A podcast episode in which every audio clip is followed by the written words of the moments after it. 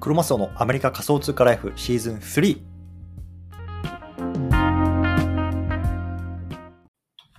じゃあ今日も毎日スペースやっていきたいと思います。よろしくお願いします。今日は2月の2日ですかね。はい、木曜日ですね。よろしくお願いします。で、今日のテーマなんですけども、今日はね、次世代 SNS ダムスを触ってみようというところで話していきたいなと思います。皆さん、ダムスダウンロードしてます？アカウント作ってます？大丈夫ですか？ね、ちょっとこれ、あの、いろいろ触ってみたいなと思ってるんですけれども、あの、昨日ちょっと僕がツイートしたんですよ。うん、で、その上のツイートね、ダムスっていうものについてなんですけど、そこちょっとね、まあ見ていただきながらっていう感じですね。で、実はこれツイートからあのメメールマガジンの方に飛んで、まあ、あの記事が読めるようになっているので、もしね、興味がある方、そちらのね、まあ、記事も合わせて見てみてください。じゃあ、えっと、始まる前に簡単に自己紹介だけさせてください。僕今アメリカの方に住んでます。でね、普段は普通に会社員として働いてるんですけれども、その傍らね、SNS とか、ポッドキャストとか、メルマガなんかを通じて、この海外の NFT とか Web3 のトレンドなんかを発信してますので、もしね、興味がある方はぜひ登録してみてください。はい、ということでね、えっと、今日のテーマですね、次世代 SNS ダムスを触ってみたというようなところで、話していきたいなと思います。で、えっと、今日ね、メルマガの内容に沿って少し話していきたいんですけれども、まあ、そもそもね、じゃあ、あのそもそもダムズってどんなアプリなのっていうところね、今のこの SNS の問題点なんかと絡めて少し話していきたいなと思います。で、まあ、あの、一昨日か、このダムスっていうのがついにリリースされているので、まあ、それがね、現状どれぐらいね、バズっているのかっていうところを、まあ、説明してから、じゃあちょっと実際にアカウント作ってみてね、どんな感じなのかっていうところを皆さんと話し、あの、見てみたいなと思います。うん、なので、まあ、まだね、アカウント作ってないよっていう方は、ぜひね、このメルマガを見ながら作ってみてください。でね、もう作ってるよっていう方は、そちらもね、こう、開けながらね、あの、少し話をして、聞いていただけたら嬉しいなと思います。で、もしね、コメントとか質問あれば、ぜひね、コメント欄とか、あの手上がって、あの入っていただいてもいいので、ぜひね、よろしくお願いします。はい。ということでね、じゃあそもそもね、まず SNS の問題点ね、何でしょうね。Twitter やね、Instagram やね、いろいろありますけれども、まあ、いわゆる Web2 って言われるね、まあ、企業がやってる SNS の問題点、まあ、つまりね、こう中央集権的であるっていうことですよね。まあ、これも、これ聞いてる皆さんほとんどね、聞いたことある、耳にタコができるぐらいね、聞いたことあるだろうっていう話ですけれども、まあ、例えば、まあ、Twitter アカウントね、まあ、2年ぐらい前かちょうど、うん、あのトランプさんのね、あの大統領選挙の時に、まあいろいろあって、まあいきなりこうアカウントが凍結されてしまったっていうことなわけですよね。そう。でやっぱりこれがさ、まあいい悪いは置いておいて、ね、そのトランプさんの発言がいい悪いっていうところは置いておいて、ね、いきなりこのツイッターっていうね、一企業がね、この大統領のまあアカウントっていうのをまあ凍結して、まあ、発言する場をね、まあ消してしまう。まあそういうようなことができてしまう。これがね、まあ既存の SNS の問題点なわけですよ。つまりね、自分の持ってるフォロワーとかデータとかね、まあそういう全てのものっていうのは自分のものじゃなくて、ね、あのその企業のものなんだよ。ここがね、まあ、現在の SNS の問題点だと言われてるわけですね。でそこからまあいわゆる Web3、ね、この自分のデータとかっていうのをきちんと自分で所有する。ね、その所有先っていうのが、こう、ウォレット一つで紐づくと。でつまりね、このウォレットの鍵、ね、いわゆるパ、あのープライベートキーって言われるものとか、秘密鍵って言われるものをね、なくすとそれにアクセスできなくなる一方で、その全ての権利っていうのは自分に属しますよ。でこれがね、まあ、Web3 とか、ね、そういうようなところの流れになってるわけですよね。うん。で、今回ね、ダムスっていう新しいアプリ出てきたんですけれども、これがね、いわゆるこの分散型 SNS って言われるものの一つですね。分散型 SNS。まあ、あの、この分散型ってね、まあ、あの、この界隈ではいわゆる中央集権とこう対義語として使われますけれども、いわゆるなんだろうな、このサーバーであるとか、そういうものっていうのをね、一つの企業が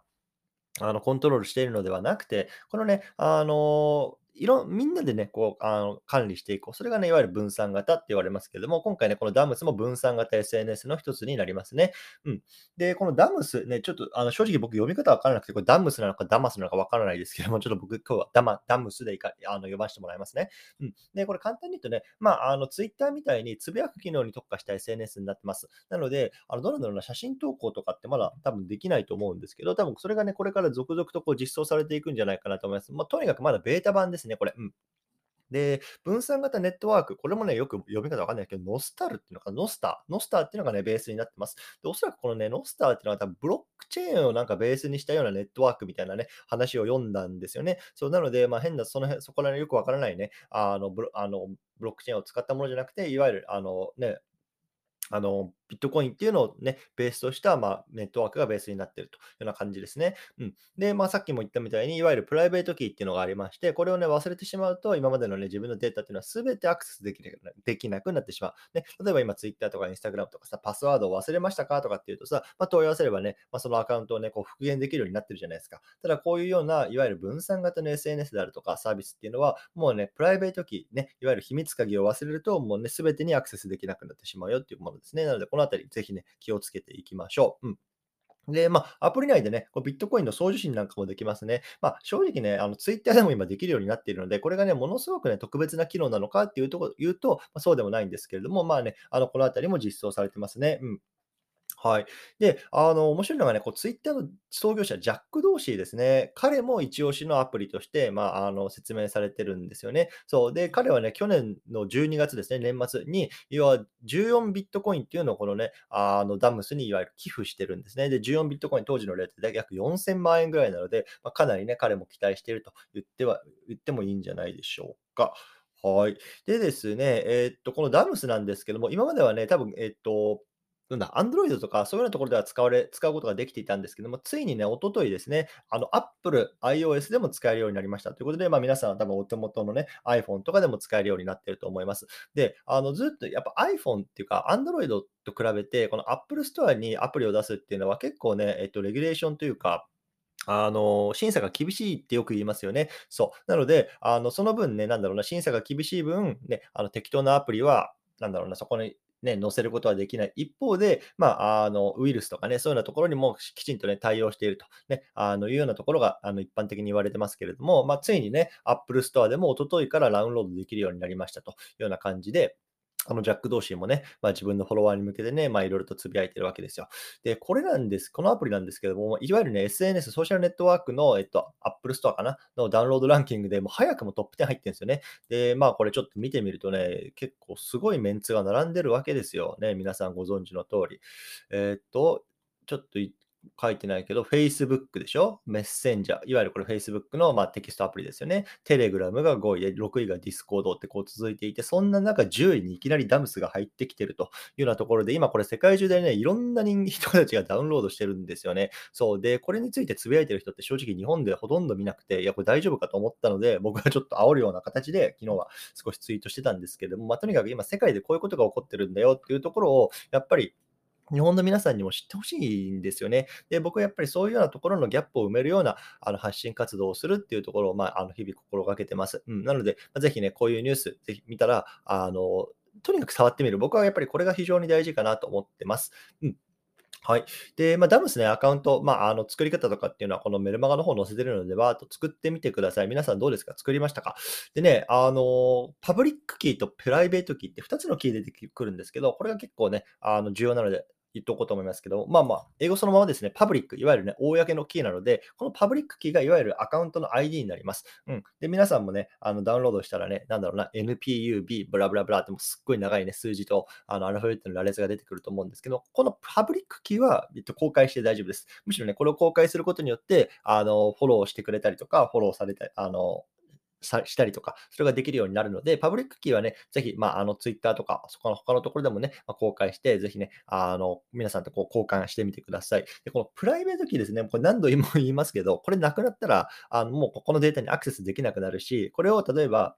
あの、皆さんのね、iCloud とかさ、写真スクショ撮ってとかやってると、まあ、あの、最悪これが、なんだろうなデータが漏洩して、した時に、これもアクセスされちゃうので、ぜひね、これ紙に書き留めて、あの、保管してください。これめちゃめちゃ大事です。これ普通のなんだろうな、 MetaMask とかと一緒ですね。ねとにかくプライベートキーはもう紙とか、あとはね、まあ、金属板とかに彫って、まあ、あの、管理するというようなところを徹底してください。はい。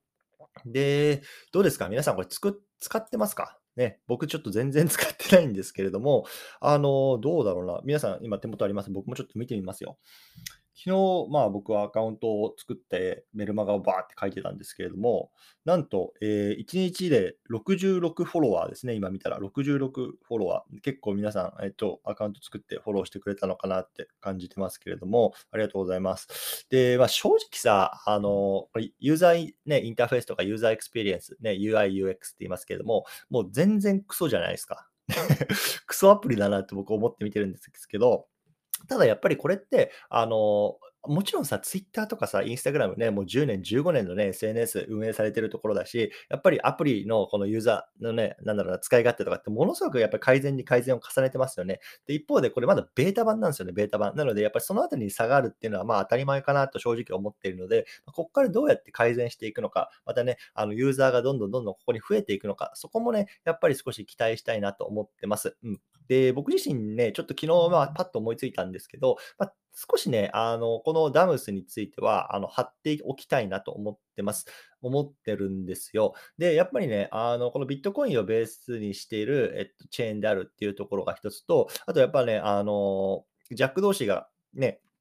あの、いわゆるなんだろうな、まあ、もう世界でも有数のね、アントレプレナーですよ。で彼が推してるっていうところもあって、まあ、少し期待してもいいのかなっていうのは僕は正直勝手に思っているので、まあ、少し貼っておきたいなと思ってます。で、あの、今この分散型 SNS いろんなもの出てきてますけれども、まあ、あの、なんだろうな、次、次世代の分 SNS のヒットだって言われてるのがレンズってやつなんですよね。レンズ。皆さん聞いたことありますか ?LENS かな？レンズ。で、レンズ多分昨年末ぐらいから、あの、ツイッターとかでもね、え自分のアカウントをアカウント名をドットレンズにしてる人結構増えてないですか？思う、ね、多いと思いませんか？で、これレンズがね、いわゆるこの次世代 SNS のいわゆるトップランカーだって今んとこ言われてますね。で、これちょっとね、何、どう、どう関係してるのか僕も調べきれてないでよくわかんないんですけど、あの、いわゆる Aave っていう、あの、 DeFi のね、もうものすごく有名なプロトコルあります。まあ、簡単に言うとね、まあ、銀行ですね、そこにお金を預け入れて、あ例えばビットコインとかイーサリアムを預け入れて、それを担保にして、例えば USDC とか USDT を借りて、それをまた運用できる。まあ、そんなね、あのシステムが Aave っていうのがね、あのあるんですけども、 Aave のなんだ、運営母体がやってるとこのか、なんか、とにかく Aave となんかちょっと関係があるんですよね。でやっぱりさ、 Aave ってね、もう、あの、 DeFi のプロトコルだともう間違いないだろうっていうところまで地位を築き上げてるところが始めてる、まあ、分散型 SNS っていうところで非常に期待されてますよね。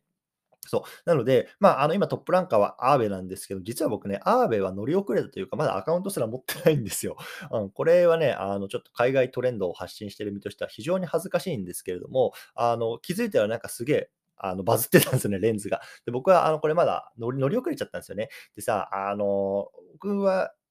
ね、SNS とかって始めたのもね、もう2年ぐらい前だし、すごい乗り遅れてる人間なんですけど、やっぱりこれからの、なんだろうな、未来に関しては、まあ、乗り遅れずちょっと先を走っていきたいなっていうところが思いがあるんですよね。うん。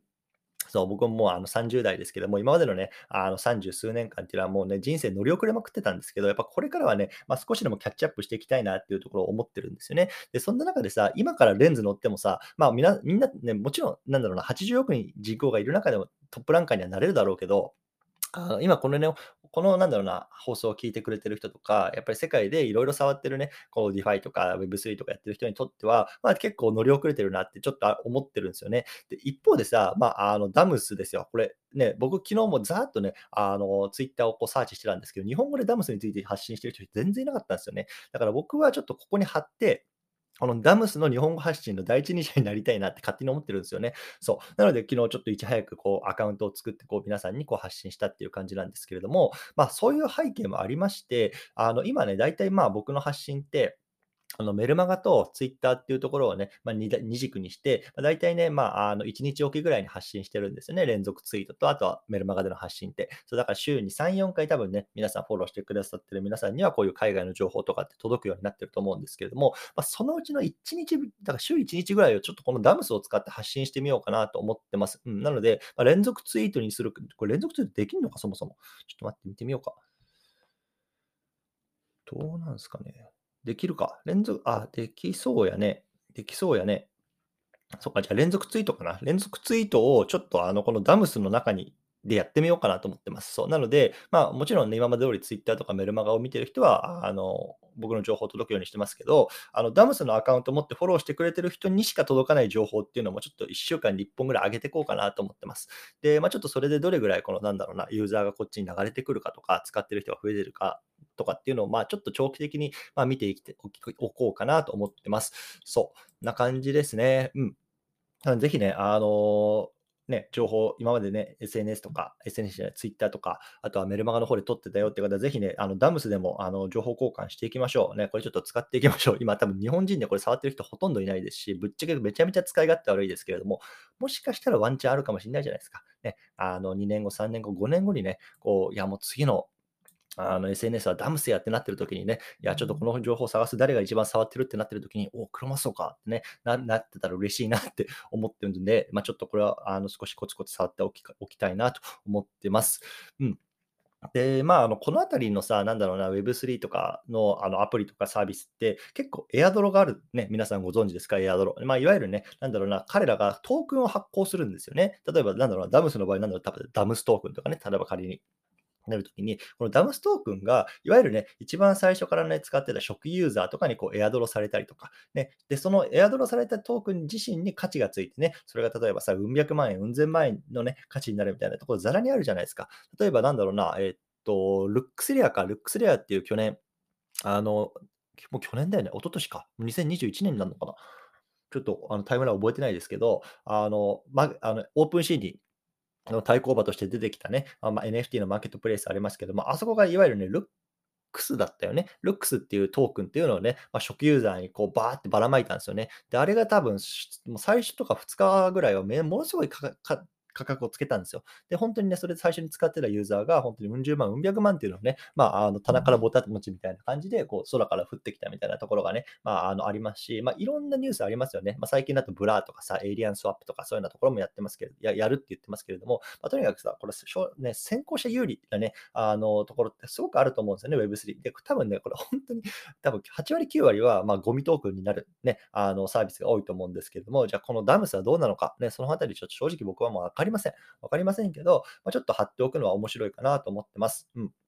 で、まあね、いろんな記事、海外記事読みましたけど、まあ、あの、いわゆるなんだろうな、ポストツイッターみたいなところで書いてるところは結構多いんですよね。で、これがさ、すごい僕は面白いなと思っていて、ツイッターってもともと創業者がジャック同士なわけですよ。ね、ジャック同士が作ったツイッターをさ、まあ、彼がいわゆるなんだろうな、まあ、追い出されて、あの、イーロン・マスクがね、今買収してるわけで、あの立て直してるわけですよね。で、彼はもう今、あの、非上場化して、プライベートのカンパニーになってるわけですよね。もうイーロン・マスクのカンパニーなわけですよ、ツイッターが。ね、で、そのさ、イーロン・マスク率いるツイッターとさ、ね、創業者ジャック・ドーシーが押すダムスですよ。これめちゃめちゃ面白い構図だなって僕思ってて。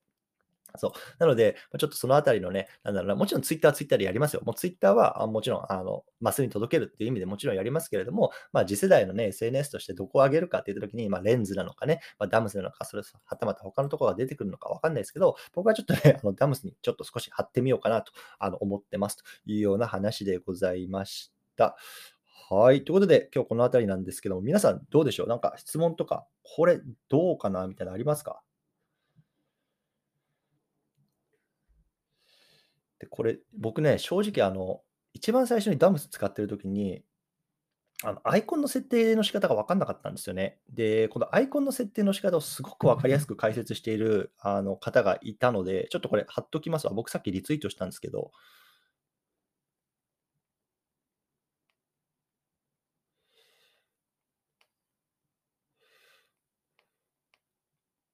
これか。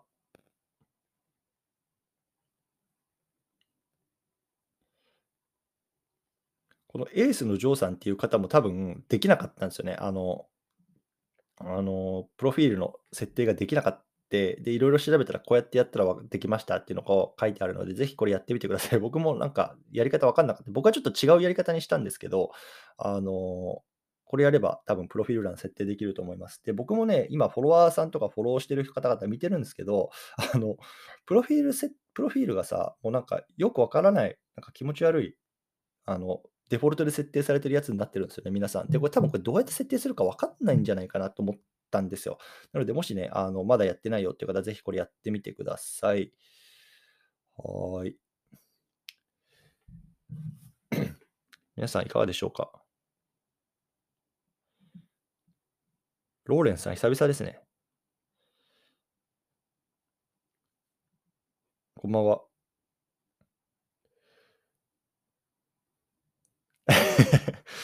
いや、実はローレンスさんって、今、あの、ここにおられる方いると思うんで、リスナーさんでいるんですけど、実は先日僕も、えっと、対談させていただいたんですね。1、2ヶ月ぐらい前かな。で、その時に、まあ、あの、今までと働いてた業界と全然違う、いわゆる Web3 転職を成功させましたみたいなところをお話聞いて、で、今、ローレンスさんが自分のね、えっとね、あのー、メルマガでね、このどうやって Web3 転職ができたのかみたいなところやってんですよ。そう、だから、ローレンスさんのぜひね、なんだ、プロフィール欄行っていただいて、このサブスタックのアドレス、ね、あると思うんですけど、ここ行くと、どうやって Web3 を転出成功させたかみたいな、確か英語のね、学習に関する記事をね、こう毎週ぐらいに書いてるので、ぜひね、Web3 転職とか興味ある方、読んでみてください。で、ローレンスさん、先日、あの、スケさんっていう方とね、対談スペースされてたと思うんですけど、実は僕もスケさんと対談させてもらうことが昨日決まりまして、えっと、2月の15日かな。ちょっとまだ案内出してないんですけど、2月15日にちょっとまたあのスペース対談一つ決まりましたので、これもまた皆さんにアナウンスさせてもらいたいなと思いますので、ぜひ興味がある方は聞いてみてください。はい。ということで、こんな感じですね。ちょっといくつか、あの、告知というかお知らせがあるので、まあ、少し話しておきたいなと思います。もしね、えっと、質問とかコメントあるって方はコメント欄残してみてください。はい。で、えっと、1つ目ですね、一番右のツイート、ね、上の方に貼ってますけれども、スターバックスのね、オデッセイプログラムってやつ、皆さんご存知ですか？あの、スターバックスも実はね、今 Web3 に行こうとしてるんですよ。ね、あの、なかなかもしかしたら日本の方には情報入ってないかもしれないですけども、今ね、結構アメリカの大きな企業ですね、ナイキとかさ、スターバックスとか、ね、インスタグラムもそうですし、あとどこだろう、まあいろいろありますけども、結構ね、このポリゴンチェーンを使って、もう Web3 に入ってこようとしていて、で、スターバックスもね、スターバックスオデッセイっていうプログラムがね、去年の9月ぐらいにやるよっていうアナウンスがあっても、まあ、かれこれ半年弱ぐらい経ってるんですけど、実はね、僕、昨日ね、あの、このベータ版がスタできるっていうね、あのウェイティングリストがようやく解禁されたんですよね。で、これ実はまだアメリカでしかあのできてないプロジェクトなんですけれども、これからね、まあ、日本を含めて海外に展開していくっていうことを言われてます。で、このあたりっていうのを、まあ、ちょっと僕自身、機能できるようになったので、そのあたりのね、どういうような体験なのかっていうのをこう皆さんにツイートでシェアしてますので、もしね、あの興味ある方ね、あのスターバックスが Web3 何やるんやっていうのね、興味ある方、ぜひね、あの見てみてください。で、これ簡単に言うと、まあ、あの、いくつか何個かタスタスクが、タスクをね、クリアするとポイントがもらえるんですよ。でそのポイントを集めると、えっと、NFT と交換するんですよね。で、まあ、あの、この界隈ですごく面白いのが、この NFT なんだけど、NFT っていう単語を使わないんですよね。やっぱりさ、皆さんね、ここに聞いてる皆さんっていうのは別に NFT に対するそんなね、毛嫌いしたなんか、あの、反応ないと思うんですけども、やっぱりさ、一般的に NFT とかビットコインとかって聞くとさ、いやなんかちょっとそれ詐欺じゃねえとか怪しくねってやっぱなるんですよね。そう。で、やっぱりさ、スターバックスが NFT とかって言い始めるとさ、うわ、なんかスターバックスやり始めたよっていう、いわゆるブランドのね、なんだろうな、既存にもつながるし、つながるとかっていうような意見もあって、こういうようなところって NFT っていう言葉を使ってないんですよね、意図的に。なんかデジタル、なんだろう、デジタルコレクティブルとかさ、なんかデジタルアセットとかなんかで、そういうような言葉を巧みに使って、こうね、あのユーザーを引き寄せる。まあ、そんなことをしてるんですけれども、まあ、とにかく、まあ、彼はこの NFT を、えっと、ポイントと交換できます。で、面白いのが、この NFT をまたさらにね、何枚かコレクションすると、例えば限定のマグカップとか、ちょっとわかんない、まだわかんないんだけど、限定グッズがもらえたりとか、あとはね、このスターバックスがやる、この限定のイベントに参加できたりとか、なんかそんなところの引き換券にもなるらしいんですよね。そう。で、僕自身、あの、正直アメリカにいて、ほとんどね、あの、スターバックスって飲まないんですけど、好きな人は好きじゃないですか。やっぱさ、タブ、タンブラでした。タンブラーとかさ、マグカップとか、ああいうのをね、こう季節限定のやつ集めたりとかっていう人いますよね。で、多分ね、それがこの NFT と絡めてね、展開していくっぽいんですよね。なので、本当にこれ好きな人はめちゃめちゃ好きだと思います。うん。で、僕は正直全然飲まないので、とりあえずアカウントは作ったんですけど、まあ、あのー、触ってみようかななんて思いながらやってますね。うん。なので、まあ、ぜひこれも見てみてください。はい。で、で、えっと、日本でも一応ね、ウェイティングリストには登録できます。で、ただ日本いつから始まるかわからないんですけど、まあ、あの、ウェイティングリスト登録しといても別にね、あの、メールアドレス登録して、あの、なんかワンクリックするだけなんで、まあ、ぜひやってみてはいかがでしょうか。はい。で、もう一つですね、えっと、右から2番目か、あの、ちょっとまた連続ツイートというか、あの、なんですけど、これは、えっと、昨日、一昨日か、一昨日のツイートになってます。で、えっと、 Voicy っていうね、まあ、音声プラットフォームに応募しますよっていうような話なんですけども、実はね、あの、昨日応募を完了しました。あの、フォームの方には僕が書いて、昨日完了したんですね。ただ、えっと、ここに書いてあるのは、えっと、この Google フォームに、いわゆる推薦ですね、不自然とかリクエスト、ね、クロマスオのね、 Voicy 聞きたいよっていうところをね、こう皆さんがあの書いてくれればね、もしかしたらこう当選確率が上がるんじゃないかって噂がありますので、もしね、これ聞いている方でね、あちょっとこう今日のみたいな内容、例えば Damus をね、どうやってやるのかとかね、あのどうやってこの海外のトレンドの、ね、情報をキャッチしていくのかとか、まあ、そういうようなところをね、ぜひ Voicy で話したいなと思ってますので、もしね、あの興味がある方とか、ね、推薦してもいいよっていう方は、ぜひね、こちらの Google フォームにね、書いていただけると嬉しいなと思いますというような告知でございました。はい。いかがですか？よろしいですか？OK。じゃちょっとね、今日長くなりましたけれども、今日はこの辺りにしたいなと思います。またね、えっと、ちょっと、ちょっと告知か。えっとね、明日スペースこの時間お休みします。で、明日はね、えっと、実は僕、あの、ほとんど宣伝してないんですけど、自分のコミュニティっていうのを2週間ぐらい前に作りました。うん。で、そこのコミュニティの皆さんとちょっとね、あの、クローズドな、いわゆるこういうなんだろうな、おしゃべり会というか、あの、をしたいなと思っているので、ちょっと明日は、えっと、公開スペースはお休みさせてもらいます。うん。で、あさっては、えっと、毎週土曜僕はね、またちょっと違う番組撮っているので、えっと、メタバースとかブロックチェーンゲームの方の番組を撮っているので、えっと、この公開スペースはお休みさせてもらいますので、えっと、うん、日曜日ですね。うん。次皆さんにお会いできるのは日曜日かなと思いますのでね、ぜひよろしくお願いいたします。というところで、今日この辺りにしたいなと思います。もしね、あの質問とかあればぜひコメント欄に残しておいてください。どうもありがとうございました。